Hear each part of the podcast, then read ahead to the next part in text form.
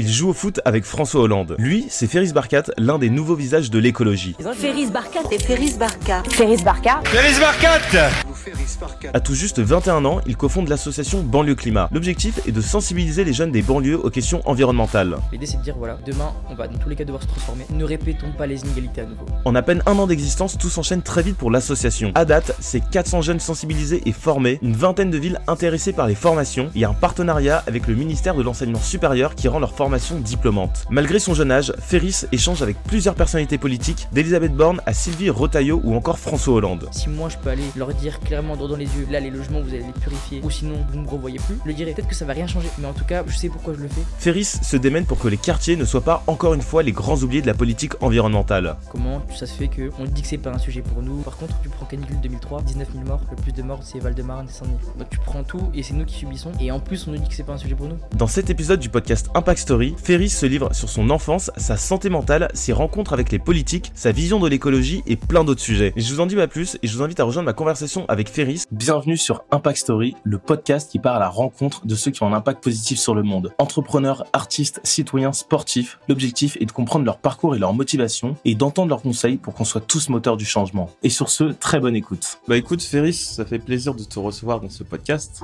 Euh, on s'est croisés plusieurs fois. La première fois c'était au Change Now. Et en fait, ce qui est cool et pourquoi je tenais à te recevoir, c'est que bah, du coup, quand on pense écologie, personne ou peu de gens parlent de banlieue, personne parle des milieux plus reculés et des classes populaires. Et euh, je pense que le point en commun qu'on a par rapport à l'écologie, c'est que tous les deux, on a été sensibles à l'écologie via euh, l'éco-social. Et donc, pour commencer, euh, pour ceux qui ne te connaissent pas, est-ce que tu pourrais te présenter par ton plus gros échec? Ok. Euh, donc ouais, déjà merci de, de me recevoir, ça fait plaisir. Mon plus gros échec, je pense que c'est c'est de pas réussir à avoir mis euh, mes darons à l'abri, tu vois. C'est vraiment un truc qui moi, me travaille beaucoup personnellement. C'était un objectif quand j'étais petit parce que on m'a souvent dit que j'étais pas capable de grand chose, manque de reconnaissance, tout ça, tout ça. Donc il y avait vraiment ce, ce, besoin de, de prouver et tout, et, et c'était compliqué. Et puis après, on m'a fait confiance. Il y a des profs dans ma vie qui m'ont sauvé la vie et tout, je vais pas revenir là-dessus, mais d'un coup, on m'a dit, ouais, tu peux tout faire, tu vois, le monde est à toi, euh, c'est fini, c'est parti. Et, euh, et donc, j'avais ce truc de, je vais réussir à mettre mes darons à l'abri, je vais réussir à mettre ma famille bien et tout. Et au fond, euh, mon père, il bosse toujours à l'usine, ma grand-mère, voilà, ma mère, elle est partie il y a pas longtemps. Enfin bref, plein de, plein de galères, grosse ambiance dans le podcast. mais ouais, plein de. Très perso, tu vois, c'est pas un truc professionnel ou quoi, c'est vraiment dans ma vie perso, je, je me dis, c'était pas ça le plan à la base. Il y a un truc qu'il faut pas oublier, et je pense pour ceux qui ne sont pas au courant, c'est que tu n'as que 21 ans. Et euh, donc, euh, en fait, euh, pour le coup, genre, tu as vraiment beaucoup de choses devant toi. Et en fait, à 21 ans, c'est dur de réussir à mettre sa famille à l'abri euh, à partir de 21 ans. Tu vois, donc, euh, et finalement, tu vois, si, enfin, moi, je te suis du coup depuis quelques mois. Et tout ce que tu as accompli en quelques mois, tu vois, c'est assez fou. Donc, enfin, ça, faut pas l'oublier. Et tu disais qu'il y a plein de gens euh, qui ont pas forcément, euh, pas forcément fait confiance. Euh, tu penses à, je sais pas, des profs, tu penses à qui en particulier? Ouais, des profs beaucoup quand j'étais au quand j'étais en, primaire, quand j'étais au collège et tout, il y avait beaucoup de et puis aussi moi je jouais un rôle où, vu que je voyais comment on me voyait, c'est-à-dire ouais le mec qui fait du foot qui en a rien à foutre de l'école, moi je n'avais rien à foutre de l'école aussi, tu vois. Et donc j'étais dans cette posture où euh, ça m'intéressait pas de d'avoir des bonnes notes, ça m'intéressait pas enfin pour mes parents, j'essayais de faire des efforts mais tu vois, c'était j'étais dans un autre délire. Je pensais que on me devait un truc et qu'on me le donnerait jamais dans tous les cas. Et ce, manque de reconnaissance, je pense, il vient aussi familialement du fait qu'il y a un truc avec, euh, avec mon grand-père, la guerre d'Algérie, tout ça, tout ça. Donc, euh, il y avait un manque de reconnaissance très fort dans ma famille. Et donc, après, euh, j'étais en mode, euh, pourquoi personne ne veut rien me donner? Bah alors, euh, ok, si vous voulez rien me donner, moi je ferai mon truc, je vais devenir footballeur pro, vous verrez bien. nan. Puis après, j'ai capté que j'étais pas très bon au foot. Et donc, euh, Le ligament croisé c'est ça, ouais, c'est ça, c'est exactement ça. C'est les ligaments, c'est les croisés, euh, c'est, c'est, je, suis- je suis éclaté, c'est tout. Et donc à ce moment-là, j'ai, j'ai commencé à m'intéresser un peu plus à l'école. Et là, il y a des profs qui m'ont tendu la main, mais c'était toujours été très très compliqué. Il y, avait, il y a eu une période où il y a une prof d'histoire qui m'aimait, énormément, pendant que la prof de français, elle me taillait tout le temps. J'arrive au lycée, c'était la même chose, tu vois, il y a un prof de philo qui m'a, qui m'a grave pris sous son aile et d'autres profs qui, qui me faisaient jamais confiance. euh.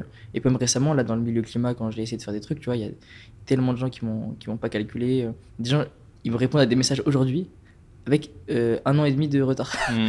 Ça, j'avais pas vu. D'ailleurs, c'est trop bien ce que tu fais avec Bon le climat et tout. Il y a moyen qu'on. Vas-y, rentre chez toi. c'est quoi ça? Tu vois, il y a des- trop de, trop de phases où, où les gens ils sont trop dans, parfois dans un calcul ou quoi. Et, et- et vu qu'à l'époque, bah, moi j'essayais de me trouver, trouver ma voie, c'était assez compliqué. Et donc j'ai mis du temps à, prendre confiance. Et, j'ai toujours eu ce besoin qu'on me dise que ce que je fais c'est bien. Tu vois. Un regard extérieur où je suis pas du tout euh, intrinsèquement à l'aise avec ma personne pour me dire euh, et m'auto-juger en me disant vas-y, ce que je fais c'est lourd. Tu vois. J'ai besoin toujours du regard extérieur. Je pense que ça vient de, ce manque de reconnaissance quand j'étais petit, tout ça. Donc euh, maintenant ça va parce qu'il y, y a des gens qui, qui me disent que c'est cool ce que je fais, tu vois, mais c'est trop, je suis trop dépendant de ça, tu vois. À quel point tu penses que l'environnement dans lequel tu grandis est déterminant? Je te pose cette question parce que, je t'en ai déjà parlé, j'avais grandi euh, dans le 93 à Bobigny, en cité. Et à l'époque, justement, euh, moi j'étais un peu euh, comme toi dans le sens où, enfin vraiment, euh, en fait, l'école c'était vraiment pas mon truc. Euh, et j'avais aussi un peu ce rejet du système. Et je me souviens que je l'avais, mais aussi par un peu par mimétisme. Parce qu'en fait, dans ma classe, mes potes et tout le monde autour de moi, on était un peu dans ce rejet du système et en fait, on n'était pas vraiment euh, euh, à l'aise euh, avec euh, bah, la manière dont ça fonctionnait. Et en fait, on, sort- sentait, même si j'étais jeune, on se sentait quand même très en marge de la société.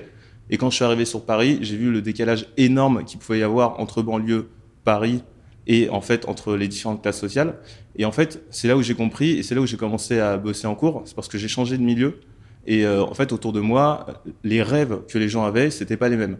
C'est-à-dire que euh, quand j'étais à Bobigny et qu'on me demandait ce que je voulais faire plus tard, euh, bah en fait, mes potes, on répondait pompier, on répondait. Il y avait quoi d'autre comme métier? Mais tu vois, des, métiers plus manuels. Les, les meufs, elles disaient ouais, moi je vais ouvrir un salon de coiffure. Et quand je suis arrivé à Paris, on disait ah moi ce que je veux faire, c'est que je vais être banquier, je vais être avocat, je vais être dentiste. Et donc en fait, l'environnement, il est vachement déterminant, j'ai le sentiment. Toi, t'en penses quoi par rapport à tout ce que tu as vécu et euh, tes réussites et tes échecs? Ouais, bah, c'est sûr que depuis Bourdieu, on voit bien que, même avant, mais que, l'environnement est super super euh, déterminant socialement et de manière générale euh, sur ta vie. Mais moi, j'ai l'impression que c'est aussi lié à l'identification. Le fait que t'as pas beaucoup d'exemples, tu vois, dans ta vie, de gens qui ont réussi, de gens qui ont réussi à faire des trucs stylés. Moi, je sais que quand j'ai vu Abdelali El Badawi, qui a fait Banlieue Santé, qui cofonde maintenant avec moi Banlieue Climat, j'étais en mode, mais ouais, je suis trop stylé. Un gars qui parle trop bien, il a du charisme, il là, devant n'importe qui, tu mets le patron de L'Oréal, tu mets qui tu veux, il s'en, il s'en fout, il, est, il, est, il a ses sujets, il sait pourquoi il le fait, tu vois. Et ce genre de personne, j'étais en mode, euh, waouh, là, il y a un truc d'identification qui nous manque, et il y a un truc de représentativité qui induit un sentiment d'incompétence, en disant, s'il n'y a pas plus de gens comme moi, c'est parce qu'au fond, on mérite pas, au fond, on est incompétent, alors qu'en réalité, plus tu vas dans des sphères, tu, dis, tu, tu compte qu'en fond, on est à peu près tous aussi incompétents les uns que les autres Mm. qu'il y a des gens qui ont juste un peu plus confiance en eux, qui sont eu vraiment les portes, qui ont eu. euh, euh, en fait, je dis souvent, tu vois, ça dépend si tu regardes le mérite ou la chance. Il y a toujours une part de mérite, une part de travail. Le but, c'est pas de nier ça. Mais il faut pas non plus lier la, la contingence et le fait que tu es arrivé à un endroit qu'au bout d'un moment, il y a une prof qui m'a ouvert la porte et que moi, j'ai réussi mon brevet alors que tous mes frérots, ils l'ont loupé, tu vois. Mm. Mais c'est pas parce que je suis mieux que les autres. Mm. Et bien sûr, on peut toujours se concentrer sur le travail, sur le machin. Mais moi, je sais que, que j'ai tendance à me concentrer sur la partie chance. Et cette partie chance, elle est, euh, elle est, elle est super importante parce qu'à ce moment-là, tu réalises que d'autres ont plus de chances que toi. Et qu'ils vivent avec euh, d'autres représentations mentales. Et ça, ça change tout. Je Et donc, euh, donc c'est à nouveau l'inégalité des chances. Et, et je pense que voilà, l'illusion des méritocratique laisse penser que si tu n'y arrives pas, c'est que tu es incompétent. Alors qu'il y a structurellement plein de facteurs qui font que tu vas pas y arriver. Et donc, dès qu'il y a un gars qui arrive ou une meuf qui arrive à s'en sortir, à s'échapper du filet, tu vois, on va se concentrer là-dessus en disant Vous voyez, ça marche, euh, la méritocratie. Mais non, mais il y a un filet qui a bloqué euh, tout le monde avant, Mhm. tu vois. C'est pas ça le sujet. Mhm. Le sujet, c'est comment on fait pour que, à peu près tout le monde puisse avoir confiance en, en soi et puisse se dire Vas-y, moi aussi je peux faire ça, moi aussi je peux faire ci. Et ça, ça part par euh, l'identification, par ce qu'on fait là sur le terrain avec moi, le climat, et par euh, outiller en disant aux gens euh, Vous êtes légitime de parler de certains sujets. En l'occurrence, pour moi, le, le climat, tu vois. Et du coup, donc, on parle de banlieue climat. Euh, banlieue climat, c'est quoi? C'est une asso qui, euh, a- qui est très très récente. Ça fait depuis 7-8 mois qu'on est, qu'on est actif. Et ça consiste essentiellement aujourd'hui à faire de la formation dans les quartiers populaires, avec un constat très simple en disant demain la société va se transformer dans tous les cas sur l'écologie. Et à nouveau, les inégalités vont se structurer entre ceux qui ont les compétences et ceux qui les ont pas. Ceux qui ont les connaissances et qui vont faire les croissances vertes, qui vont faire leur entreprise bizarre, et ceux qui vont pas faire, tu vois. Parce qu'ils n'ont pas les connaissances, les compétences, et ils sont bloqués dans l'ancien modèle. L'idée, c'est de dire, voilà, euh, demain, on va dans tous les cas devoir se transformer. Ne répétons pas les inégalités à nouveau. Et pour ça, il faut outiller, il faut donner les compétences sur l'écologie. d'où la formation. Euh, mais il n'y a pas que ça, il y a aussi la vulnérabilité dans les quartiers. Comment ça se fait que on dit que c'est pas un sujet pour nous, vas-y, fin du mois, fin du monde, c'est pas, pas un sujet pour eux, l'écologie, c'est pas. Non. Euh, par contre, tu prends canicule 2003, 19 000 morts, le plus de morts, c'est Val-de-Marne et Saint-Denis. Tu prends les incinérateurs, 29%, 30% d'incinérateurs supplémentaires près des quartiers. Tu prends tout, l'alimentation, tu prends tout, les, les particules fines. C'est, une zinzinerie, tu vois, dans les quartiers. Donc tu prends tout et c'est nous qui subissons. Et en plus, on nous dit que c'est pas un sujet pour nous. C'est, c'est quoi le délire? Et donc, face à cette vulnérabilité, je me suis dit, euh, il faut penser la résilience de notre territoire. Parce que demain, ceux qui ont les moyens de s'adapter, ils vont prendre des terrains en Norvège, je sais pas où. Ils vont euh, prendre des bunkers ou je sais pas ce qu'ils vont faire. Par contre, les autres, ils sont être, on va être là, bétonisés comme jamais. Euh, les HLM, la canicule, l'eau, ça va être la galère. Et l'alimentation, c'est déjà un, souci au niveau de la santé. On, prend les comorbidités pendant le Covid. C'était le plus prégnant, c'était dans les quartiers populaires. Tu vois. Donc on s'est dit, face à ce constat de euh, plus de conséquences que de causes, tu vois. Parce que tu disais au début, oui, euh, on pense pas directement aux quartiers populaires parce qu'on pense trop aux causes. Mm. Et c'est super important de passer les causes. Mais, mais les causes, effectivement, là, l'empreinte carbone, c'est pas eux le sujet. Donc moi, je suis pas dans un truc euh, culpabilisateur, faites ça, faites ci, j'en ai rien à foutre. moi. Mm. Mon sujet, c'est les conséquences, on va les subir. Comment demain on fait pour que la qualité de l'air elle soit bien et qu'on soit pas tous en train de crever d'une tumeur au cerveau ou d'un truc qui va pas avec l'alimentation ou d'une connerie comme ça, tu vois. Et donc ça, c'est vraiment euh, l'aspect santé sociale de l'environnement qui, qui est mis en place avec Bon le Climat. Donc voilà, la résilience, la formation. Et puis après, parfois, on fait des trucs un peu plus sympas. Genre là, on va partir trois jours euh, cet été euh, à Annecy faire des randos avec euh, une trentaine, quarantaine de jeunes, tu vois. Donc il y a ce truc de de- de- d'imaginer d'autres imaginaires que euh, foot et rap, même si je suis fan de foot et le rap en ce moment, je fais que saigner ça. Je pense qu'il y a euh, parfois un univers capitalistique qui est associé à ça. C'est pas voilà inextricablement lié, tu vois. Ça pourrait être autrement. Mais malheureusement, il y a un truc d'accumulation matérielle très très fort. Et donc, il y a une nécessité de, de déconstruire certaines choses, de dire, vas-y, on peut, on peut aussi euh, s'en sortir autrement, tu vois. Il y a pas... Le post-matérialisme est très très compliqué à, introduire, parce que matériellement, on n'a pas... La fin du mois, elle est là, tu vois. Il faut réussir à manger. Par contre, on peut essayer de montrer d'autres moyens de s'émanciper, de réussir, de rigoler, de s'amuser. Euh, à travers la montagne, par exemple, c'est un exemple. À travers les animés, les mangas, c'est un truc euh, qu'on utilise beaucoup dans Bolokima. À travers la musique, on a des jeunes euh, à Sergi qui commencé à faire des textes sur l'écologie et tout après la formation, c'était incroyable. Et dans les cofondateurs, on a Sefiu, la légende, qui est aussi, euh, pour les jeunes, euh, un exemple de fou. Et si lui vient en disant, avec euh, sa sagesse maintenant et son recul, il arrive à porter une voix qui, qui donne beaucoup espoir aux jeunes, tu vois. C'est intéressant ce que tu dis euh, sur euh, l'identification, euh, ce qu'on disait au tout début euh, du, podcast. Et euh, c'est qu'en fait, du coup, tu as beaucoup de gens qui s'identifient pas, euh, bah, tu vois, par exemple, sur euh, les métiers dits traditionnels, enfin, ce que je disais au début, genre, euh, et que c'est pour ça que finalement, les gens, euh, ils, ils rêvent pas de la même manière. Et donc, en fait, comme ils savent pas que c'est possible, bah, du coup, ils le font pas. Et tu dirais que c'est la même chose dans l'écologie? Parce que finalement, les gens qui parlent beaucoup d'écologie, en général, c'est souvent des classes sociales très aisées. Euh, tu, c'est quoi ton rapport par rapport à, ça? Parce qu'on a fait un discours aujourd'hui écologique qui a le monopole dans les médias partout et qui est représentatif de cette classe sociale, tu vois. C'est très très tourné vers la consommation, très il faut faire les petits gestes, très tout ça, tu vois. Mais c'est pas c'est pas particulièrement une écologie euh, qui est séduisante pour tout le monde. Et qui n'est pas inclusive en fait. C'est ça. Que, donc ouais. euh, c'est quelque chose qui est très tourné. Si, tu- si tous les jours tu consommes de fou, t'es là, euh, bon bah pourquoi pas, tu vois. Mais c'est pas non plus quelque chose qui est holistique. Tu vois pas forcément le rapport avec la santé, tu vois pas forcément le rapport avec la résilience. Moi je fais, des- je fais des appels avec pas mal d'experts en ce moment pour faire un conseil scientifique. T'expliques que dans 10 ans là, on sait pas comment le système agricole est tellement dépendant des énergies fossiles que dans 10 ans c'est la merde. Et on sait pas comment on va grailler. 10-15 ans. Et c'est pas un endroit euh, donné en France, c'est une, potentiellement des pénuries généralisées. Et quand tu captes ça, tu dis ah oui en fait le système est ultra euh, enfin ça le problème est systémique et donc euh, que c'est un problème qui qui ne consiste pas à revenir en arrière ou à avoir une vision très caricaturale de l'écologie c'est comment demain juste on s'en sort on survit et on n'est pas tous dans la merde. Et il n'y a pas des guerres civiles tous les tous les trois secondes. Et donc c'est c'est un sujet qui est difficile aussi à porter émotionnellement. Euh, mais je vois aussi que le rapport à la santé mentale est différent dans les publics qu'on touche tu vois. Que ce soit en mode vas-y si le problème mon père il me dit souvent ça tu vois si le problème c'est pas d'avoir à manger moi quand j'étais petit j'avais pas mangé tu vois. Mm. donc le rapport à l'éco-anxiété est différent le rapport à la santé mentale est différent. Et donc ça permet d'avoir un terrain euh, d'un discours écologique totalement nouveau qui est euh, plus excitant qui est peut-être moins euh, moins bobo moins euh, petite fleur et tout. Et, et peut-être que ça c'est un truc qui est positif vers lequel on doit aller un jour tu vois. Mais pour le moment c'est trop tôt pour le Mm. public qu'on touche. Et donc, c'est autre chose qu'on essaie de proposer, euh, plus tourner vers des imaginaires, des représentations qui nous touchent, comme j'ai dit, l'animé, le rap et tout, et vers des trucs euh, qui, qui, vont être très très concrets, tu vois. C'est là, à Bagnolet, 3500 habitants, comment on fait pour s'alimenter?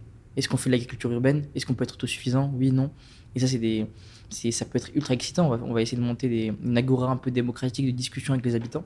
Euh, donc c'est un projet très très long, tu vois, on est avec deux trois partenaires euh, et des fondations qui vont soutenir tout ça pour que euh, c'est un projet sur 5-6 ans, mais on puisse ramener des experts à Bagnolet, discuter avec eux de la résilience alimentaire du quartier, voir comment les petits, tout le monde peut se mobiliser là-dessus, parce qu'on va avoir besoin de beaucoup de main d'œuvre, et ensuite laisser un projet qui vient du terrain, qui est porté par les habitants sur la question de l'alimentation.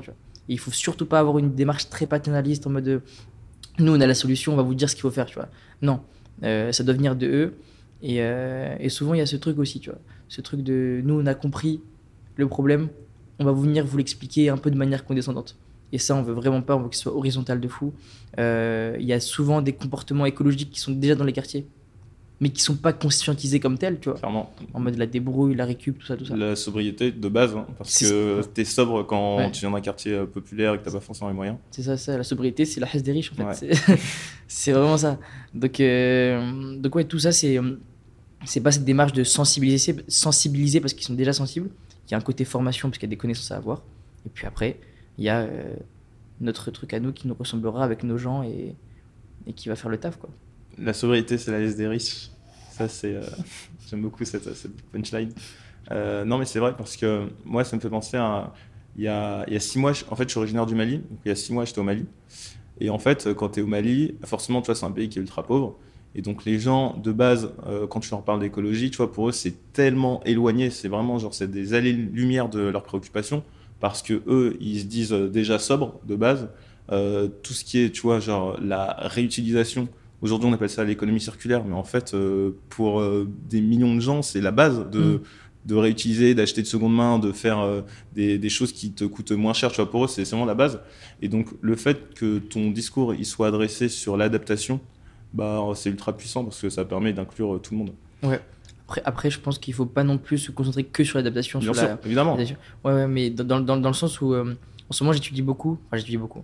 Je me pose beaucoup la question de comment, parfois, quand tu es trop sur les conséquences, et il y a un livre, j'ai oublié le, le blaze là, mais qui, qui étudie très bien ça, sur comment, parfois, quand les organisations sont trop sur les conséquences, elles dérangent plus et elles légitiment les causes. Euh, Je Mm. prends d'exemple une, une, une boîte qui, euh, euh, qui est sur le gaspillage alimentaire. Elle va pas remettre en question le système euh, Mm. de l'alimentation de manière générale. Et donc, parce qu'elle est là, ça va permettre de justifier en disant vas-y, on peut continuer à faire de la merde, gaspillage alimentaire, système agricole, pas payer les producteurs, mettre des bêtises partout. Par contre, heureusement qu'eux, ils sont là, ils permettent de rattraper un peu le truc.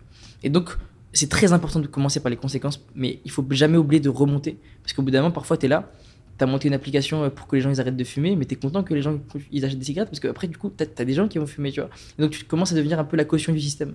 Et donc, ça, c'est toujours la balance qu'il faut avoir en mode euh, on est sur les conséquences, mais il faut pas oublier non plus les, les causes et comment petit à petit tu peux remonter parce que euh, parce que c'est la puissance elle vient aussi au moment où tu arrives à, à remonter à, à la cause quoi. Mais euh, il faut remonter intelligemment il faut remonter correctement et, et très progressivement. Parfois on va aller un peu trop vite. Et euh, je comprends parce que surtout sur les questions climatiques il y a une urgence. Sauf que si tu vas trop vite il y a une polarisation qui va se faire tu vois. Tu vas être là tu vas bloquer une route. C'est le climat c'est le GIEC et tout. Et un gars va sortir de sa voiture il va te mettre deux tartes tu vas dire c'est quoi le GIEC tu vois. Et c'est parce que ça allait trop vite pour lui. Mm. donc, soit tu vas progressivement, et en même temps, l'urgence va accélérer ce genre de comportement. Parce que ceux qui ont compris vont dire Mais moi, je vais pas rester chez moi tranquille alors qu'on me dit que dans 5 ans, il n'y a plus de bouffe, tu vois. Mm. Mais en même temps, si tu fais pas ce travail de pédagogie qui est absolument nécessaire, tu vas perdre tout le monde. Et donc, euh, c'est juste le milieu de temporalité qui, euh, qui, je pense, est important. C'est intéressant, c'est comme euh, l'effet rebond, tu connais? Le fait que une fois que, par exemple, si tu inventes une machine qui te permet d'économiser de l'eau, euh, et qu'en fait euh, on se dit ah bah c'est génial cette machine elle permet d'économiser de l'eau, du coup on va l'utiliser à fond, et après on va tellement l'utiliser qu'elle va la pomper tellement d'énergie que finalement elle va Mm. devenir moins écologique que ce qu'elle était de base. Donc c'est un peu euh, ce que tu dis. Tous les gains d'efficacité Ouais. énergétique qu'on a eu ces 50 dernières années, ça a toujours été compensé par ça. Bah, et- exactement, sur plein de sujets en fait. Et donc du coup, à quel moment tu as commencé à te sensibiliser au climat? En terminale, avec ce prof de philo euh, dont je te parlais, qui a commencé à remettre en question le progrès, qui a commencé à poser des questions un peu sur, euh, sur l'effondrement, la collapsologie. Enfin, il est parti loin. Je dis, Qu'est-ce qu'il raconte celui-là Et j'ai commencé à me renseigner et euh, je dis, ah ouais, c'est chaud. Pourquoi on m'a pas prévenu avant En ce moment, je me souviens que peut-être l'année d'avant, ou je sais pas quand c'était, mais il y avait les marches pour le climat. Et moi, j'en avais rien à foutre. En mode, qu'est-ce qu'ils qu'est-ce qu'ils veulent eux Ils sont là, ils font du bruit dans la rue, ils sont trop bizarres. Et les ours polaires, c'était pas mon sujet. et là, j'ai vu que c'était la merde. Ah ouais, en vrai, force les ours polaires hein, parce que c'est chaud. c'est chaud ce qui vous attend. C'est chaud ce qui nous attend aussi. Et c'est à ce moment-là que j'ai commencé à me renseigner, à creuser davantage les sujets. Je suis parti à Londres. Moi, j'ai été admis à la, à la LSI, London School of Economics, donc euh, université très banque, tout ça, tout ça. Et je suis allé beaucoup pour euh, rendre fier mes parents, tu vois. C'était en mode, Université euh, très prestigieuse. Enfin, c'est Ouais. l'une euh, des meilleures universités euh, d'Europe. Ouais, c'est ça. C'est en social, c'est la meilleure, deuxième dans le monde après Harvard en social. Enfin, c'était un truc. Mes parents, ils étaient en mode. J'étais la fierté de l'usine pour mon Mhm. daron, tu vois. Et là, euh, je lui dis en fait, euh, je m'en ai rien à foutre de tout ça, moi. Donc au début, je joue le jeu, je fais les cours, tout ça, Platon, c'est drôle, deux minutes. Mais au bout d'un moment, ça commence à me faire chier. Euh, je m'intéresse beaucoup à l'écologie, donc je deviens chercheur assistant, je fais des trucs comme ça, euh, je publie des articles à droite à gauche. Et puis après, ça devenait trop. Euh, je faisais beaucoup ça pour rendre fier mes parents, mais là, c'est devenu juste. euh, Mon rapport au risque a changé, tu vois. Mon risque, c'était pas de pas avoir de diplôme, de pas être pris à droite à gauche. C'était juste de pas réussir à, à me sentir utile et à ma place dans un monde qui est en train de crever, tu vois. Donc euh, quand j'ai remis toutes les conventions sociales dans un contexte écologique dramatique, ça m'a grave poussé, et en plus j'avais j'aimais pas trop l'école, ça m'a grave poussé à arrêter mes études, donc euh, je suis parti sans diplôme, là je suis... J'ai pas de diplôme, j'ai rien. Et du coup, t'as fait quoi? T'as C'est la rue. Un an là-bas? J'ai fait un an et demi, un an et demi, euh, presque deux ans. Mais euh, après j'ai interrompu mes études à la base. Ok. J'ai interrompu en disant euh, je vais revenir dans un an, Ok. je suis jamais revenu, Ah ouais. ils m'attendent encore là. Et mais du coup, tes parents, euh, quand tu fais ça, ils disent quoi? Je Parce l'aurais que- pas dit. Tu leur as pas dit? Ils sont. Ton père, il est pas au courant là. Si, si, si, là, Ah, il est au courant. ok, Là, il est au d'accord. courant. S'il regarde le truc. non, non, là, il est au courant. Mais au début, j'ai rien dit. Je suis resté à Londres, tout ça. J'ai hum, il dit, ouais, l'école, l'école, ça se passe. Ouais, ça se passe. Bah oui, je, viens de sortir de philo, là. Ouais. Ok. Et alors qu'en fait, j'étais en train de faire de la création de contenu sur les réseaux, vulgarisation sur l'écologie et tout. Ouais, c'est ça. Mais quand tu dis que tu reviens, que tu prends une pause et tout, t'es dans quel état d'esprit? T'as pas, enfin moi ça me ferait quand même peur de me dire, euh, bah voilà, euh, je suis arrivé à la LSI, c'est un truc ultra prestigieux. euh, du coup tu sais tu parlais de mettre euh, les parents à l'abri, bah en fait euh, c'est le un moyen ultra efficace quand même. Totalement. Euh, comment tu vois t'en arrives là et comment qu'est-ce que tu dis au moment où tu fais ça? Bah, D'où la grosse contradiction de ma vie. C'était vraiment le. Là, c'était tout droit. hein. Il y avait juste Goldman Sachs, bonjour, je veux un salaire. Tu vois, c'était Mm. fini. Mais c'était trop fort pour moi, tu vois. J'ai- Je pouvais juste pas continuer. Est-ce que c'est le milieu dans lequel tu t'es retrouvé? Aussi, énormément. Parce que c'était très très frustrant. Des gens. euh, Enfin, la fille de Bernard Arnault était dans cette université, tu vois. C'est des gens qui sont très très très riches. Attends qui? La fille de Bernard Arnault. Ok, ouais. Donc, euh, Oui. pas au moment où j'étais là, mais je, Ouais. euh, donc c'est tu Oui, vois non, un peu le, capital économique. Je euh, vois très bien. ouais. de, de ces gens-là. Et donc, du coup, moi, j'étais très, très en décalage. Mm. Euh, et puis après, on peut être riche et conscient de la situation. hein. C'est juste que là, ils étaient riches et inconscients. Et donc, euh, et donc, ouais, je me sentais euh, pas du tout à ma place. Et je me suis dit que, ouais, il fallait que, que je sois plus aligné avec moi-même. Et donc, j'ai dû faire des choix euh, qui, qui étaient très difficiles. Donc, ça m'a fait extrêmement peur. C'est pour ça qu'aujourd'hui, au début, je suis passé par le truc de je fais une césure. Mm. Et si ça marche pas comme je veux, Ouais. je reviens. Mm.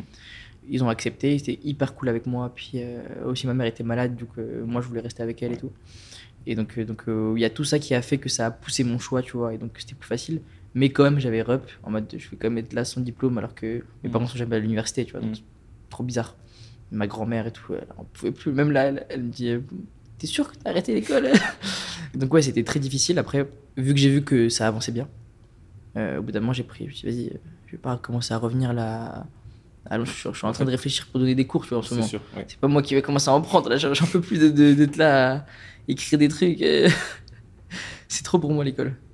Ouais, mais en fait, c'est à la fois. euh, Enfin, c'est ultra courageux, mais tu vois, genre de l'extérieur. Enfin, je sais que pour euh, les familles euh, d'origine euh, étrangère, euh, je généralise pas, mais tu sais qu'en général, quand tu as tes enfants ou tes petits-enfants qui font des bêtes d'études, bah, t'es ultra fier. Et forcément, du coup, quand ils disent euh, que ils quittent, bah, tu vois, ça doit être dur à, dire et à assumer, et surtout d'avoir la démarche, même si tu as envie de le faire, tu.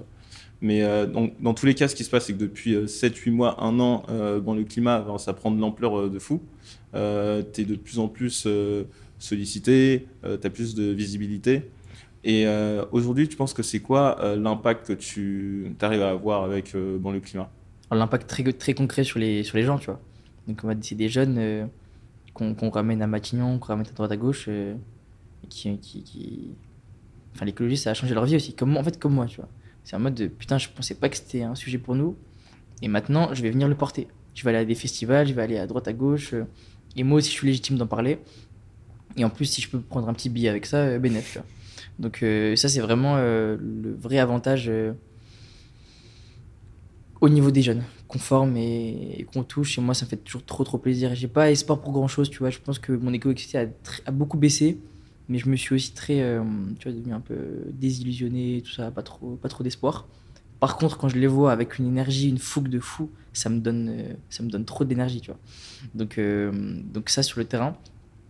Puis après, je pense symboliquement, il y avait une, il y avait un, il y avait un truc qui, qui collait pas, tu vois, sur le, dans le débat public sur l'écologie populaire. Alors je dis pas que nous on a pris notre place et tout, je dis juste qu'au moins, ça permet de, de nous identifier.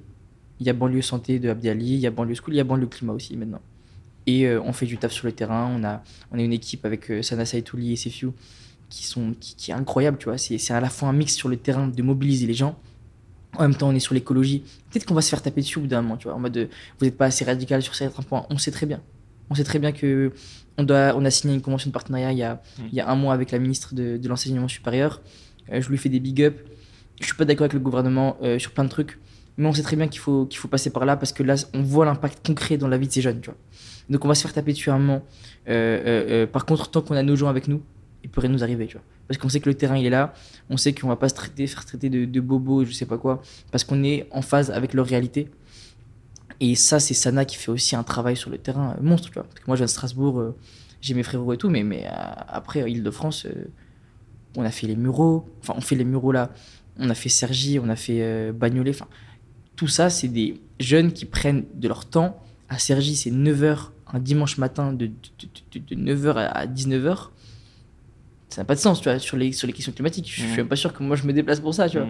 Et eux, ils étaient là toute la journée parce qu'on a le terrain avec nous, parce qu'ils font confiance, parce qu'on les valorise. C'est un vrai sujet où je pense qu'il y a aussi un décalage avec le milieu climat où, parfois ils sont en mode vas-y mobilisez vos jeunes là pour nous euh, on a un truc qui, qui leur ressemble pas du tout d'ailleurs mais on, veut quand même leur, leur, proposer parce que communication tout ça mais non il faut venir respecter les gens euh, quand il y a des médias nous en ce moment on s'embrouille avec beaucoup de gens tu vois. Enfin on s'embrouille avec beaucoup de gens. On s'embrouille avec euh, avec des gens qui voient la hype et qui sont juste là et qui après respectent pas trop tu vois. En mode mm. ouais finalement euh, on n'est pas sûr. Est-ce que la sécurité ça va être bon? Est-ce que plein de questions de fou tu vois. Mm. et ils se rendent pas compte du, du, du, travail incroyable qu'on fait et que ça n'a fait aussi sur le terrain pour aller rassurer les gens pour dire là il y a une caméra ne vous inquiétez pas votre image va pas être détournée. Là il y aura une vraie valorisation. Là on va vous respecter parce que trop de fois on les a pas respectés. Et ça ils ont ils l'ont ça en tête. Et donc il faut euh, il faut avoir un travail de médiateur euh, ultra fort. Et donc après il y a des gens connaissent pas du tout le terrain nous viennent dire ouais nous on a besoin de ça euh, tu peux faire ça pour nous? Mais aucune aucune considération pas de thune rien juste en mode on a un truc partagez-le mais réfléchissez un peu tu vois et donc et donc nous on, sait où est-ce qu'on veut aller et je pense que l'impact qu'on arrive à avoir aujourd'hui, c'est aussi cette prise de conscience un peu dans certains acteurs, parce qu'on continue à parler avec les acteurs du milieu climat, on va dire, traditionnels, les associations, les fondations, tout ça. Il y a certaines avec qui on fait des partenariats, il n'y a pas de problème, tu vois. Euh, mais ça nous permet de leur expliquer, voilà, euh, si là à Bagnolet on veut faire un projet, c'est pour les habitants de Bagnolet. Et je sais qu'il y a un enjeu peut-être de, de, de, visibilité, de je sais pas quoi, mais d'abord on passe par les habitants avant de communiquer, avant de dire on va faire ça. C'est les habitants qui doivent décider ce qu'on va faire. Et après on fait ça, tu vois. Et cette genre de rigueur d'éthique qui est pas innée, mais qui vient juste du fait qu'on connaît les gens, euh, ça permet aussi de faire bouger les lignes et d'instaurer un peu un climat d'écologie populaire. Euh, qui prend vraiment en considération les gens et qui n'est pas juste euh, écoute frérot, moi j'ai tout compris, je vais t'expliquer ce qui se passe. Est-ce que tu as le sentiment parfois que Banlieue Climat et toi vous êtes instrumentalisés? Tu vois, j'ai l'impression que c'est un peu comme. on va prendre une analogie avec le rap. Pendant plusieurs années, tu vois, le rap c'était quelque chose de méprisé par, bah, par les politiques, par le grand public ou même par les maisons de mode. Et en fait, aujourd'hui, maintenant, ce qui se passe, c'est que euh, c'est bien vu comme le rap, c'est devenu hype. C'est bien vu d'associer son truc à un rappeur, d'associer euh, sa maison, tu vois, euh, Lacoste, typiquement, pendant des années, ils ont vraiment euh, ignoré, méprisé le rap, et maintenant, c'est les premiers à adopter les codes urbains et les codes du rap. Est-ce que, tu vois, si on fait cette comparaison sur banlieue climat et le message que tu portes, est-ce que tu as le sentiment que c'est un peu pareil ou pas du tout? Totalement, totalement. On a des enjeux de récupération tout le temps. Et moi, je suis encore un peu jeune, donc parfois, je les vois pas tout le temps. Euh, heureusement que je suis bien entouré et tout. Euh, donc ça dépend à chaque fois comment on pose nos conditions aussi. Et comment la récupération est inévitable, mais comment cette récupération ne dessert pas les gens, ne dessert pas nous, et comment au fond euh, on arrive quand même à, placer nos sujets. Et là, très très concrètement, par exemple, parfois je me pose la question, tu vois. je pense que là, je peux, ouais, on, peut en, on peut en parler. Le Palais de Tokyo m'a proposé d'être dans le, dans le conseil d'administration du fond du Palais de Tokyo il y a quelques jours. Et le Palais de Tokyo, ça a toujours été un, moi je connaissais pas trop, mais on m'a expliqué un, endroit très très prestigieux où parfois il y des artistes qui sont pas pu être acceptés. Même la question du rap, ça a été parfois compliqué. Des choses comme ça, tu vois, où, c'est un lieu euh, mythique que moi je connaissais pas, mais euh, mais qui euh, a pas toujours été super ouvert, tu vois, pour certaines personnes. Et, et qui là s'ouvre de plus en plus. Il y a une nouvelle présidence, c'est top et tout. Et donc quand je discute avec eux, il y a toujours ce truc où je fais quelques appels en mode qu'est-ce que vous en pensez, est-ce que c'est cool et tout? Et donc si on y va, on y va avec nos gens, on y va avec euh, euh, euh, nos programmations, si on a envie de faire une expo, si on a envie de faire un concert, si on a envie de faire nos trucs. Donc là, on pose nos conditions. Et on sait qu'on y gagne quelque chose aussi. Et là, pour le coup, c'est super bien passé. Ils sont en mode, vas-y, comment on peut vous aider? Et c'est eux qui sont super force de proposition. Et, c'est top. Mais tu vois, il y, a ce genre d'acteurs où il y a de la transparence. Ils expliquent pourquoi tu es là. Et qu'est-ce que tu peux faire avec eux. Et puis, il y a d'autres, ils sont là en mode, on sait pas trop pourquoi on est là et euh, t'as pas trop de marge de manœuvre, tu vois, t'es mm. juste là pour la photo. Ouais. Et là, quand t'es là pour la photo, c'est là où tu te méfies. Mm. Donc, euh, il y a de la récupération, euh, il faut juste voir. Je, je, pense que ça marche beaucoup d'humain à humain, tu vois. Mm. Moi, j'aime beaucoup rencontrer les gens, dire voilà, c'est quoi votre, votre sujet avec nous. Et, et c'est sûr qu'au fur et à mesure que le climat, ça va devenir de plus en plus important qu'il y a une difficulté à élargir le mouvement climat, mais en même temps que le climat, ça va être important dans la tête des gens, et que le discours euh, mainstream va saouler les gens. Enfin, je pense qu'on va, on va dans tous les cas de plus en plus nous appeler en disant euh, là, on a besoin de vous à droite, à gauche. Peut-être qu'à un moment, on va faire une erreur, tu vois, on va se faire récupérer, on va, et tout le monde va nous tomber dessus, et, c'est le jeu, tu vois. Mais euh, on essaye comme ça, de, pour le moment, de, de vesquiller un peu. En fait, ce qui est vraiment compliqué, je trouve, là-dedans, et tu l'as dit, c'est un, de faire attention à la récupération, deux, c'est aussi de vraiment savoir où se situer parce qu'en fait à un moment soit on va dire que t'en fais pas assez que t'en fais trop et du coup tu es toujours dans ce jeu d'équilibre qui est vraiment pas évident. Et euh, tu vois par exemple moi avec euh, ma page Impact Story j'essaye de de parler d'écologie de manière la plus positive possible euh, en étant sans être sans avoir le côté militant mais toujours en essayant de parler au plus grand monde et donc, ce qui se passe, c'est que du coup, d'un côté, tu as des gens, je pense, qui vont dire, bah, en fait, euh, ils parlent, ils se focalisent que sur les solutions, des solutions qui marchent pas toujours. Hein. Souvent, c'est des prototypes et tout. Donc, en fait, il va pas au fond du problème. D'autres euh, qui vont dire, euh, ouais, mais en fait, il est trop généraliste. Donc, en fait, ce qui est compliqué, c'est vraiment de trouver la juste balance. mais je pense qu'au final, le plus important, c'est de réussir à parler au plus grand nombre et d'être surtout en phase avec euh, tes valeurs et avec qui t'es. Toi, c'est comme ça que tu te situes?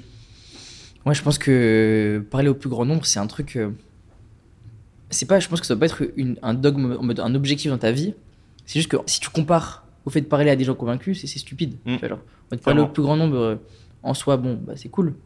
Mais c'est surtout parce que parler à des gens convaincus, c'est complètement naze. Tu vois, c'est stupide, mais à un mmh. point. Mais frérot, tu es là, tu fais table ronde les gens ils t'applaudissent, ils savent très bien ce que tu vas leur dire, ça n'a pas de sens, tu vois.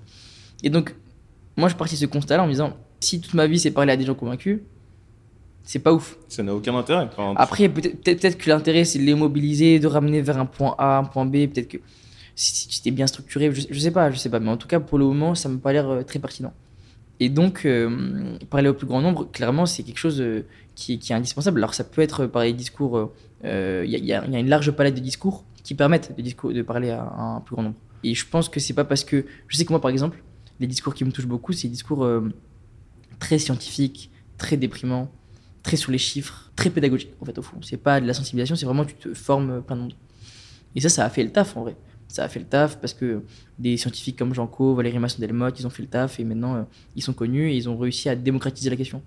Mais une fois que tu as fait ça, je pense qu'il faut d'autres créneaux, tu vois, il faut d'autres discours. Donc le, le point positif, euh, l'aspect positif que toi t'abordes, je sais que moi je suis plus touché par les trucs euh, pédagogiques et tout, mais j'ai des potes à moi, euh, ils me disent ah euh, Impact, Impact Story et tout, j'aime bien et tout, genre alors que l'écologie, ils me suivent juste moi, tu vois, sinon les autres ils en ont rien à foutre. Et juste toi ils sont en mode ah ouais, en vrai c'est c'est stylé ça, ça c'est pas mal, ça, montre qu'on peut faire les choses autrement, tu vois. Mm. Et donc, je pense qu'il faut des discours pour tout le monde, mais que un discours qui va juste un peu répéter ce qu'on sait déjà ou qui va euh, convaincre les convaincus, c'est c'est pas la bonne euh, la bonne stratégie. Donc même quand moi je faisais euh, TikTok, tu vois, il y avait ce truc où je répétais des trucs très difficiles. Dans la méthode, j'essayais de l'aborder avec des animés, avec des trucs un peu drôles, avec un truc où où je pense aussi à ma manière de parler, tu vois, elle touchait un peu plus de monde. Donc je faisais 2 millions de vues avec le permafrost, tu vois, comment ça? Mm. c'est du permafrost. Mais au-delà du contenu, c'était le choix de la plateforme qui était intéressant. TikTok, c'est précisément une plateforme où tu vas pas toucher juste tes abonnés à chaque fois, tu vas à chaque fois toucher de plus en plus de monde. Après, il y a quelques personnes qui arrivent sur Instagram, euh, mais globalement, tu, vas élargir ta base. Et donc, euh, à ce niveau-là, j'étais euh, exactement dans le même mindset que toi. Quoi. Comment euh, tu peux toucher des gens qui sont sur leur téléphone et après, ils découvrent le truc. Bon, après, c'est aussi une responsabilité parce que moi, j'ai eu des, audios de gamins de 12 ans qui me disaient Là, je viens de voir ta vidéo et tout, trop bien, mais je fais quoi J'ai 12 ans? Mm. Je me dis, euh, eh, force à toi, frérot. Chacun sa merde, mon ref. hein. Moi, je j'ai pas la solution. Mais non, c'est une responsabilité, tu vois. Comment, qu'est-ce que tu dis après derrière? Il faut assumer. Élargir, je pense qu'aujourd'hui, c'est indispensable. Et une fois qu'on aura élargi, après, s'il y a une stratégie, un vrai truc pour aller mobiliser ces gens-là, vers un point donné, là, il faut. euh, cette entreprise, elle pose problème, ce truc, il faut faire. Pourquoi pas, tu vois? Mais je pense qu'aujourd'hui, c'est trop niche et pas assez représentatif. Si c'était. Je pense que si on était le même nombre, je sais pas combien on est là dans le climat, mais on est quand même pas mal. Mais si c'était le même nombre, mais ultra représentatif, agri, ouvrier, euh, CSP, riche, tout, tout était bien euh, réparti, pourquoi pas? On est bien représentatif, on peut mettre un mouvement. Mais là, c'est trop, trop, trop homogène. Donc ça, ça passe, ça a rien de- de- de- de- d'avoir les mêmes. Parce qu'après, du coup, tu rentres dans un truc où tu as les mêmes codes aussi Mm. pour parler à ces gens-là. Les mêmes blagues, les mêmes mèmes, euh, les mêmes trucs de, de haha, Aurélien Barraud, il a des cheveux longs. Enfin bref, qui connaît Aurélien Barraud, tu vois? Arrête, tu vois? Et donc, donc du coup, c'est, ça rentre dans, un- dans un truc de très très niche euh, et, et qui, je pense, n'est pas, euh, n'est pas approprié à vraiment élargir le mouvement si on veut démocratiquement des choses intéressantes qui émergent. Tu as parlé d'un truc tout à l'heure, il faut qu'on revienne dessus. C'est euh, la convention que vous avez signée avec euh, le ministère de l'Éducation nationale. C'est ça ou supérieur Ense- Enseignement supérieur. Enseignement supérieur. Euh, déjà, bravo, c'est fou. Parce que du coup, tu vois, euh, dans le climat, donc toi, ça fait euh, environ un an que tu es dessus, c'est ça? Ouais, à titre personnel, Ouais. euh, sur la sensibiliser les quartiers et tout, euh, ouais. Mais bon, le climat, non, c'est c'est plus récent, c'est depuis décembre, 6 Ouais, tu vois. 7 mois. En 6-7 mois, tu as réussi à signer euh, une convention avec euh, un ministère, tu vois, c'est Ouais. énorme. Oui, Euh, on les a harcelés. C'est fou quand même. Enfin, quand tu prends du recul par rapport à ça, Mm. c'est Mm. vraiment concret, tu vois. C'est Ouais. euh, palpable et c'est un truc qui est euh, qui se fait à l'échelle nationale. Et du coup, est-ce que tu peux nous en dire plus sur cette convention, en quoi ça consiste et comment ça s'est fait surtout? Ok.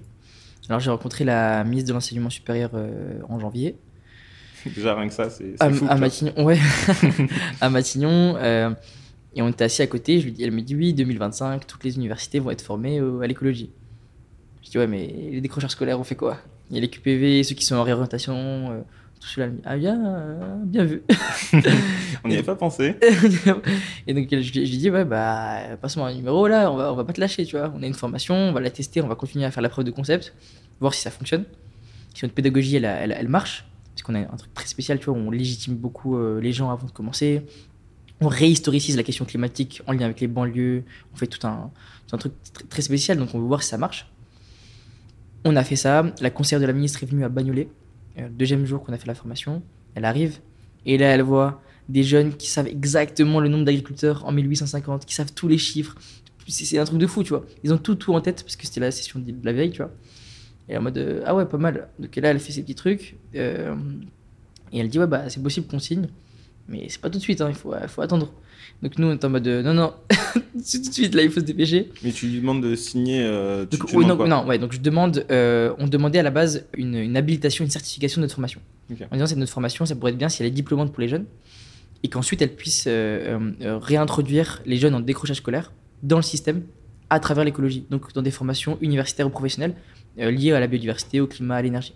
Donc, tu as un décrocheur scolaire, il fait cette formation, il peut la valoriser sur le CV, tout ça, ministère de l'enseignement, c'est cool et tout. Il est reconnu par l'État, du coup. Voilà, c'est ça. Et ensuite, il peut aller se réintroduire dans une filière euh, en lien avec l'écologie, parce que c'est un peu une introduction, tu vois, au climat. C'est super puissant. Enfin, vraiment, pour le coup, ça, c'est concret, c'est palpable et ça a un impact qui est réel. Ouais, bah, de fou, de fou. Donc, euh, ça, c'était l'objectif.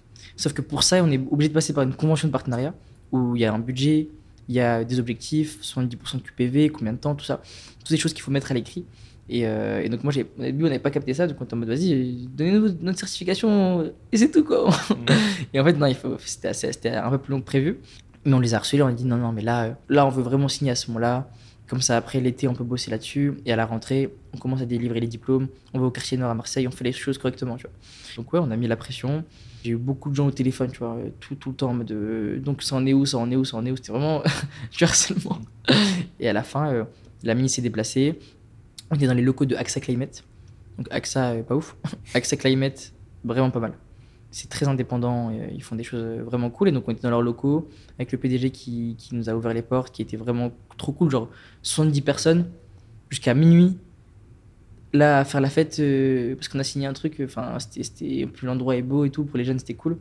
Donc on a signé avec la ministre et, et maintenant on, voilà, on bosse sur le conseil scientifique, on bosse sur tout ça pour euh, que la convention soit finalisée et qu'ensuite on puisse. Bosser pour que septembre soit, soit carré.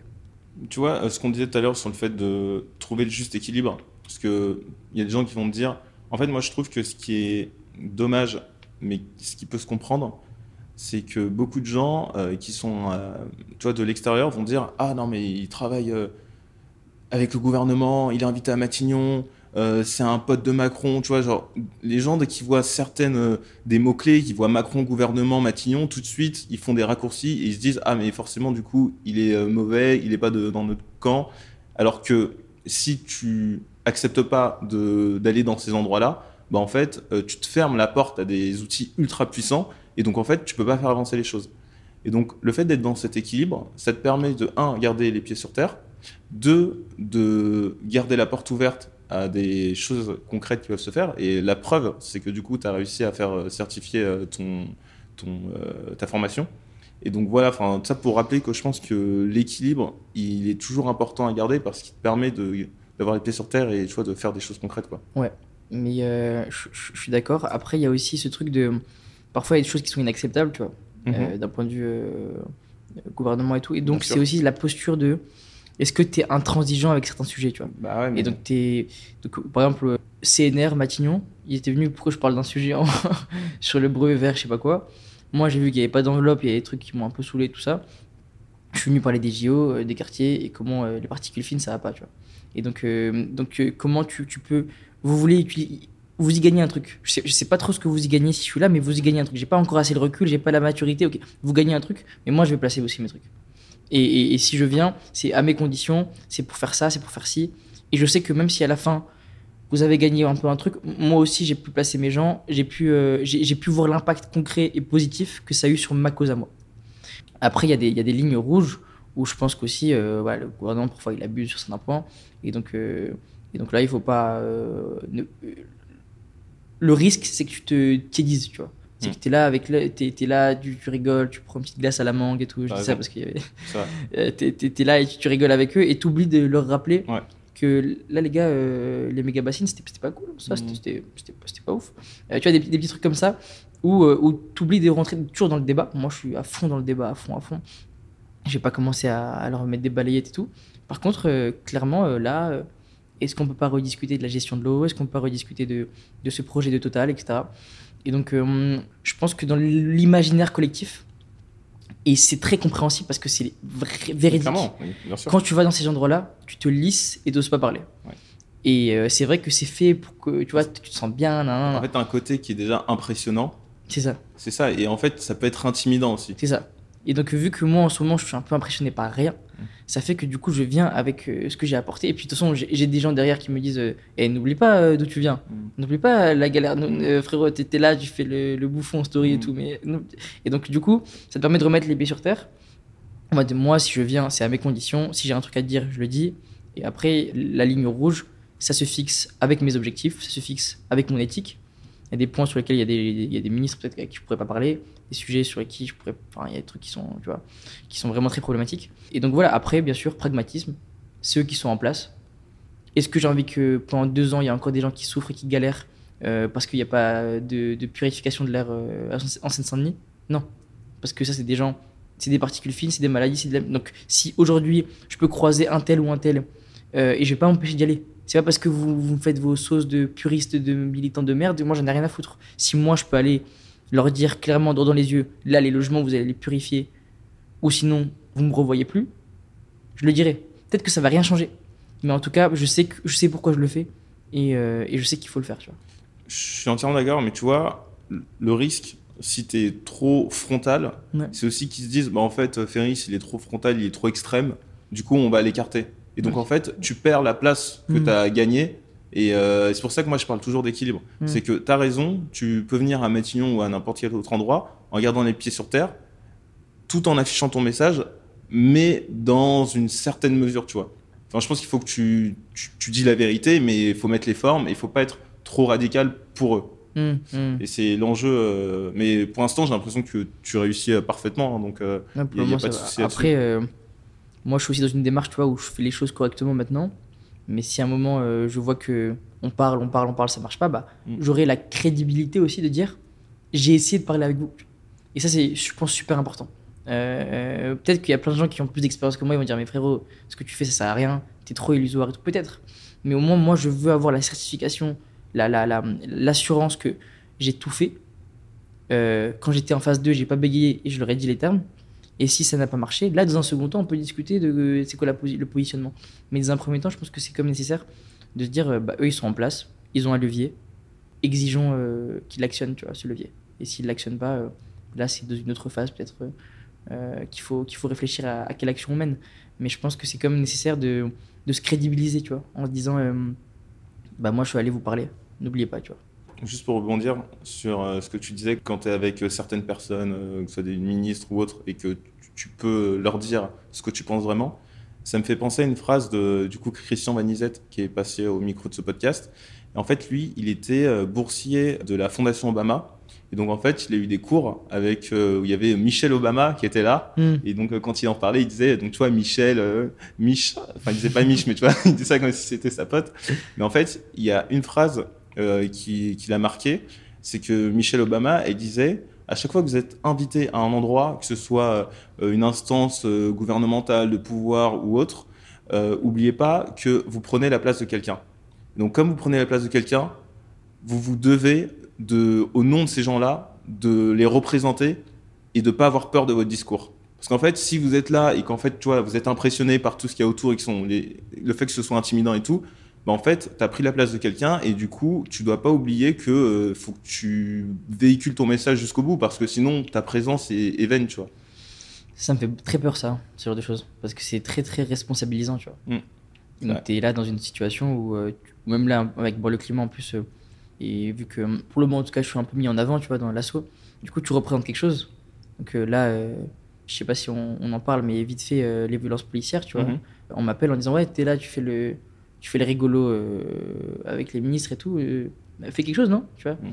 et, et moi, je suis pas sûr d'être en mesure d'avoir les épaules, en tout cas, et même la, la santé mentale Ouais, pour, euh, pour assumer euh, ce truc. Et en même temps, je sais pourquoi j'y vais, je sais que je suis grave soutenu. Donc quand j'ai des coups de mou, j'appelle j'appelle Sana, j'appelle j'appelle ce qu'il faut, j'appelle Swad, j'appelle tous ces gens-là qui me disent n'oublie pas et, et porte ça. Par contre, au point de vraiment symboliser quelque chose et d'être tout le temps en mode ok, moi là je suis un peu le, le, le rebeu qui va être euh, mis en avant, donc il faut pas que j'oublie d'où je viens et ça j'oublie jamais, tu vois. Mais il faut pas que. Ça Après, ça, c'est, tu vois, c'est un poids sur les Ouais, épaules qui, qui est terrible. mm. Et ça, je suis pas sûr d'être en mesure de le porter. Tu vois. C'est vrai que cette phrase est assez lourde. Euh, je, je suis d'accord. C'est- faut- Je pense qu'il faut la garder en tête, mais pas non plus tout le temps se mettre la pression et se dire euh, voilà, je représente tout le monde, donc en fait, euh, faut pas que je, je me chie dessus. Tu vois. Mais ça, parce qu'à la base, moi, je suis- il y a un constat qui était pas Ouais. ouf. euh, Mm. Je voulais faire le truc, tu vois. J'ai pas prévu de. Mais est-ce que tu as l'impression que ça te dépasse un peu euh, ce qui Ouais. se passe? Là, là, totalement. Ok. Et- mais c'est, en même temps, c'est bien pour la cause. En même temps, est-ce que c'est bien pour moi? Je sais pas. Et est-ce que tu. Du coup, on parle de santé mentale, tu vois, c'est un sujet qui revient de plus en plus, surtout depuis la crise Covid. Est-ce que tu fais attention à ça? J'ai appris récemment, j'étais dans une formation. euh, parce que Make Sense a monté euh, un programme qui s'appelle Les Nouveaux Activistes. Et on fait parfois des formations. euh, Il y avait un truc sur la santé mentale. Et j'étais en mode à la fin. bon, bah, j'ai appris que j'étais en dépression, quoi. Merci de la nouvelle. bonne journée. À, à plus tard. je commence à me poser des questions dessus, tu vois. C'est pas un sujet que, avec lequel je suis très à l'aise. Quand je suis allé une fois chez, chez une psychologue quand j'étais à Londres, c'est mal passé. Et j'ai commencé à pleurer, puis après c'est elle qui a pleuré, puis après tout le monde pleurait. Ouais, Je te dis, mais frérot, t'es là pour pleurer Ouais, ou- euh, c'est bizarre quand même. donc, euh, donc non, c'était c'était vraiment compliqué. Donc j'ai un rapport tu vois, un peu un peu tabou, enfin pas non plus, voilà, je suis comme euh, mais voilà. Et donc là, euh, je suis dans une phase où en fait, j'ai juste je vois aucun échappatoire, tu vois. Je vois qu'il faut que je prenne du temps, que je ralentisse et je pose beaucoup à je parle beaucoup avec Abdelali euh, qui lui aussi a un rythme de vie de fou. Il est tout le temps au téléphone, tout ça tout ça. Je dis comment tu fais, tu vois, il me dit un bel de, éteil et c'est fini, tu vois, je prends un, petit thé dans la journée. Euh, je laisse mon téléphone 5 minutes et après c'est reparti. Je me dis, comment il fait? Il a des enfants, il a une famille, il a tout ça. Moi je suis là, euh, je suis déjà perdu. J'ai quatre rendez-vous, c'est tout. Et je suis, là, euh, j'arrive plus à gérer. Donc, euh, non, la santé mentale, c'est c'est trop important. Il y a le burn-out du militant, beaucoup de gens en parlent, tout le monde, tout le monde a beaucoup de choses à dire sur la santé mentale. J'ai remarqué là récemment, tout le monde a des bons conseils. Mm. Euh, je sais pas s'ils les appliquent, mais moi, j'arrive pas à les appliquer. J'arrive vraiment pas. J'ai l'impression que c'est tout ou rien c'est avec moi, tu vois. C'est soit euh, là, on explose avec la fusée, bon, le climat, soit euh, là, je me casse dans une plage au Mexique et vous me revoyez plus, tu vois. Mais il n'y a pas de juste milieu. euh, tu prends deux semaines de vacances, tu penses à rien, et après tu reviens. Mais si je reviens, il faut que j'y pense quand même. De... tu vois, les trucs. Oui. Et donc, du coup, je suis là. euh, Non, non, mais j'a- j'arrive pas, j'arrive pas à faire la- bah, l'équilibre, le juste milieu, j'ai du mal à, à le trouver. Non mais oui, Ouais. non mais t'as as raison, c'est quelque chose qui est très personnel. Mais euh, tu vois, je pense que quand on dit euh, prendre deux semaines de vacances, forcément, tu vois, c'est impossible de quand tu mets autant euh, du tien et que c'est des causes qui te touchent vraiment, c'est impossible de partir et d'oublier. Tu vois, c'est comme si tu partais en vacances sans tes enfants, bah en fait, t'oublies pas tes enfants, même si tu fais ça pour t'éloigner d'eux. Et surtout, euh, et surtout à quel point moi j'ai souvent ce truc de putain, on a galéré de fou, tu vois, Mm. pour en arriver là, Ouais. pour euh, que les gens nous considèrent. Là, au niveau des financements, ça va mieux. Au niveau des médias, enfin, il y a Mm. tout qui va mieux. Et donc, tout c'est des ressources qui permettent de faire plein de choses. Mais c'est des ressources qui te permettent aussi, du coup, de te reposer un peu, tu vois. De te reposer, mais aussi tu as ce truc de, de, de ah, je vais louper peut-être un truc, tu vois. Je comprends. Et donc, moi, Ouais, je veux, je comprends veux- je- parfaitement, ouais. faut que je prenne les trucs, les opportunités. Là, je les ai pas, ah, je les avais pas avant. C'est pas en mode elles vont partir. C'est même pas vraiment ça de ma tête. C'est juste, elles sont là, elles étaient pas là avant. Et si elles sont là, elles sont, elles sont là, elles étaient pas avant. Et mes potos, quand je rentre à Stras, là, j'ai des potes à moi qui ont fait la formation, euh, de la première formation qu'on a fait dans le climat à Strasbourg. Et là, ils sont déter de fou pour monter une émission de débat et tout à Strasbourg. Ils veulent, mais pas de matériel, rien. C'est chaud, tu vois. Moi, j'aurais dit, si je peux vous amener de la visibilité, je ramène. Si vous commencez à faire une preuve de concept, je ramène, je ramène ce qu'il faut, tu vois. J'essaie de- de- d'aider un max, mais je vois à quel point c'est galère. Et vu qu'ils n'ont pas l'assurance, ils ont pas la, ils taffent comme des, comme des chiens et tout, ils peuvent pas euh, avoir la même euh, confiance. Et moi, je suis là, je suis en mode, de, je, je peux faire plein de trucs. Et je pars en vacances. Ouais, t- je comprends. Si tu veux, je te donne un, début de réponse que j'ai trouvé, mais ça, c'est vraiment à titre perso. Parce que euh, depuis un an avec les réseaux, bah, moi, ça a vraiment euh, ça a bien pris. Et en fait, du coup, je suis dans une position où, euh, entre le taf, les réseaux, avec les réseaux, j'ai beaucoup d'opportunités, je rencontre beaucoup de monde. Là, je lance ce podcast. Après, enfin, je fais des, des partenariats, je fais beaucoup de choses. Et du coup, pareil, là, surtout là, le dernier mois, j'étais dans une situation où j'avais trop de sujets de partout. Et pareil, du coup, sur mon téléphone, j'ai des notifications, euh, j'en ai 10 000, je dois répondre à tout le monde, et en même temps, entre euh, vie pro, perso, du coup, tout se mélange, et je suis en mode, mais en fait, j'ai envie de couper, Ouais. mais de l'autre, je me dis, ah, mais tu vois, tout ça, c'était pas là il y a un an, euh, si je profite pas de ça maintenant, bah, ça se trouve, ça va partir, tu vois, il y a un peu ce truc. Hmm. Et la conclusion que j'en ai tirée, c'est que, en fait, pour moi, il y a deux choses qui sont les, les plus importantes. C'est un, c'est la santé et mon sommeil. Et ça, c'est, je pense que c'est plus ou moins équivalent pour tout le monde. Et en fait, si tu négliges ces deux points, bah, en fait, tu tiendras jamais euh, sur la durée. Donc, c'est mieux de se prendre euh, de temps en temps des jours de repos de prendre de la distance par rapport à ça, parce que c'est ce qui va te permettre de, de, de rester sur la durée, tu vois. Donc, euh, enfin voilà, c'est mon conseil Non, à perso, tu vois. Mais Là, le sommeil en ce moment, euh, c'est chaud pour moi. Mais je- on me le répète beaucoup et tout, et c'est sûr que c'est nécessaire. Mais, mais j'ai encore un truc dans ma tête où je me dis, même si je dors bien, même si je. Bon, on fait du sport, euh, ce serait un objectif de fou, mais même si j'arrive à être vraiment une bonne hygiène de vie, est-ce que pour autant je vais réussir à tenir mieux? Bah, forcément. Bah si. Ouais, Non, mais c'est la sûr. question de fou. Non, mais c'est Oh, le mec est débile. Non, Non, mais en fait, il faut que tu définisses tes priorités. Euh, tu vois, le sommeil, c'est la priorité numéro une. Après, tu vois, si euh, ta deuxième priorité, c'est, je sais pas, le, le sport ou autre, mais il faut que tu définisses deux priorités qui doivent pas bouger et qui vont te permettre de durer, enfin, qui vont te permettre de durer. Parce qu'en fait, si tu T'as t'enlèves ces priorités, dans quatre mois, t'es cramé et en fait, t'arriveras pas au bout de tes objectifs. Donc, peut-être qu'au lieu de faire ton truc en deux mois, tu vas le faire en deux mois et demi, trois mois, mais ça va te permettre d'a- d'a- d'aller plus loin, tu vois. Enfin voilà, enfin moi c'est le début de réponse que j'ai trouvé, euh, ça vaut ce que ça vaut, mais j'ai l'impression que ça marche plutôt bien. On va arriver sur les questions de fin. Du coup, tu as créé une communauté sur TikTok, même si tu as un peu arrêté euh, récemment. Mais euh, comment tu as commencé sur TikTok? C'était. En vrai, j'ai commencé au tout début. mais Ça, c'est tout a été supprimé. j'ai commencé il y a longtemps.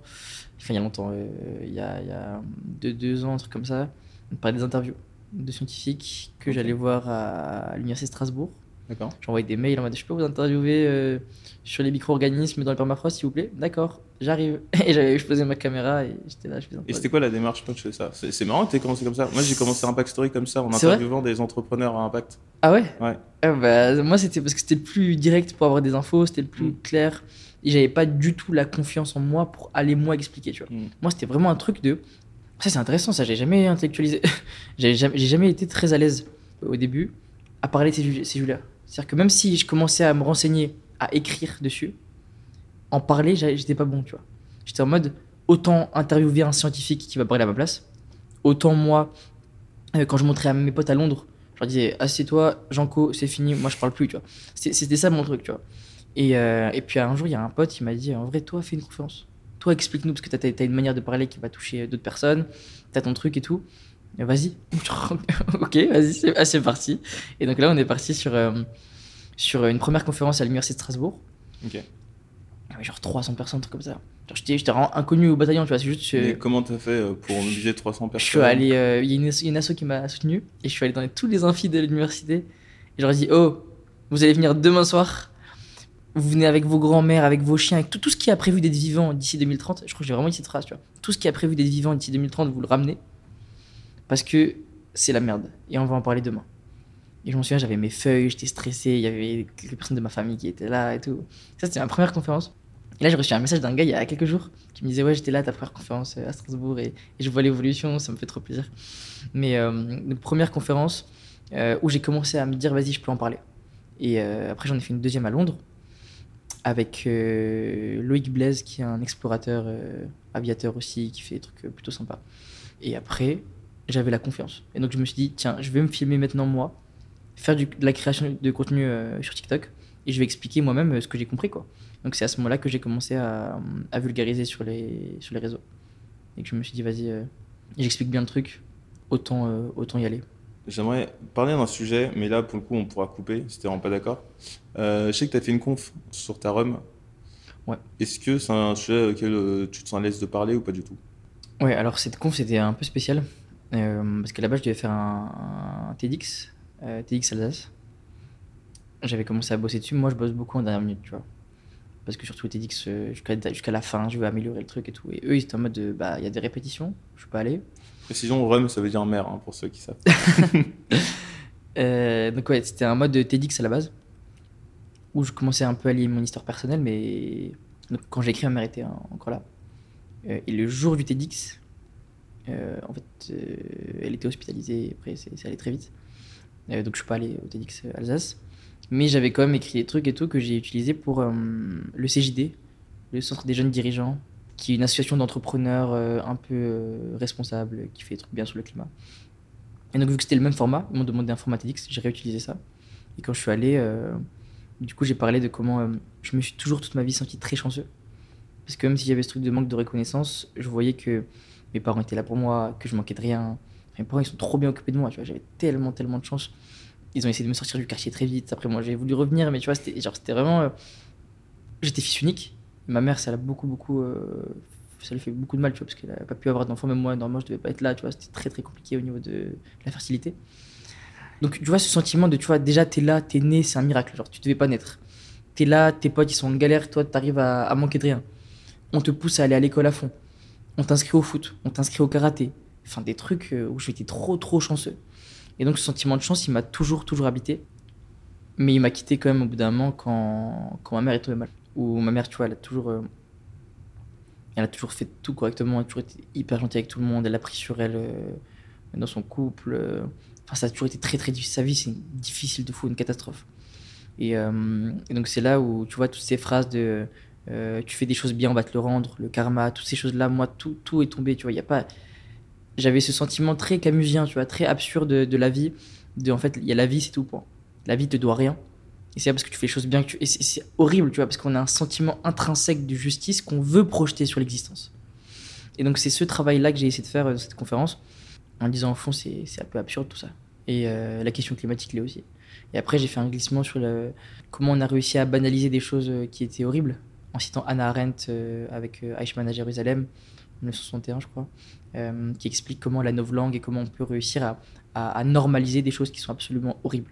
Et ce processus de normalisation se fait avec une novlangue, avec le fait que, tu sais, pendant l'Allemagne nazie, on parlait de, prise en charge des handicapés pour les exterminer. Prise en charge. Donc tous ces mots qui. Aujourd'hui, on parle de croissance alors qu'on détruit la vie sur Terre. Tous ces, qui sont, tous ces mots qui sont intrinsèquement amélioratifs et positifs et qui, au fond, gomment une réalité qui est très triste. Et, euh, et donc, ouais, je faisais le parallèle avec ma maman, avec comment aussi moi j'ai pu banaliser certaines choses et, euh, et comment à la fin, euh, je pense qu'on doit tous regarder les pulsions de vie autour de nous et, et se battre pour elles et pas être dans un sorte de relativisme en disant oui mais les pulsions de vie ça dépend c'est compliqué et puis moi j'ai ma vie aussi tu vois t'as ton, ton job t'as ton confort et tout.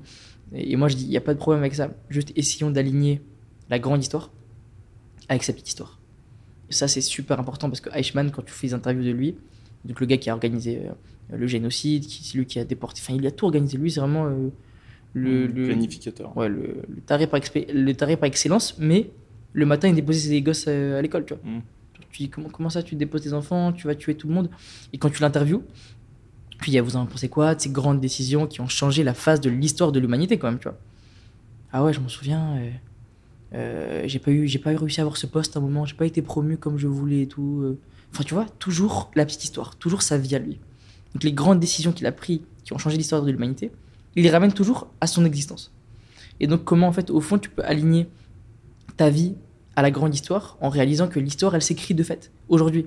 69% des vertébrés qui ont disparu, 1,2 degré, tout ça c'est historique. Donc là c'est juste une question de aligne ta vie à l'histoire qui est en train de s'écrire parce que l'histoire elle s'écrit que tu le veuilles ou non et sois pas dans dans un truc où tu es hyper concentré sur ta petite vie et tu vois juste les promotions, le truc, le machin, le court terme alors qu'en vrai euh, il y a, il y a- il y a l'univers qui est autour de toi, tu vois. C'est beau, c'est très puissant ce qu'il dit.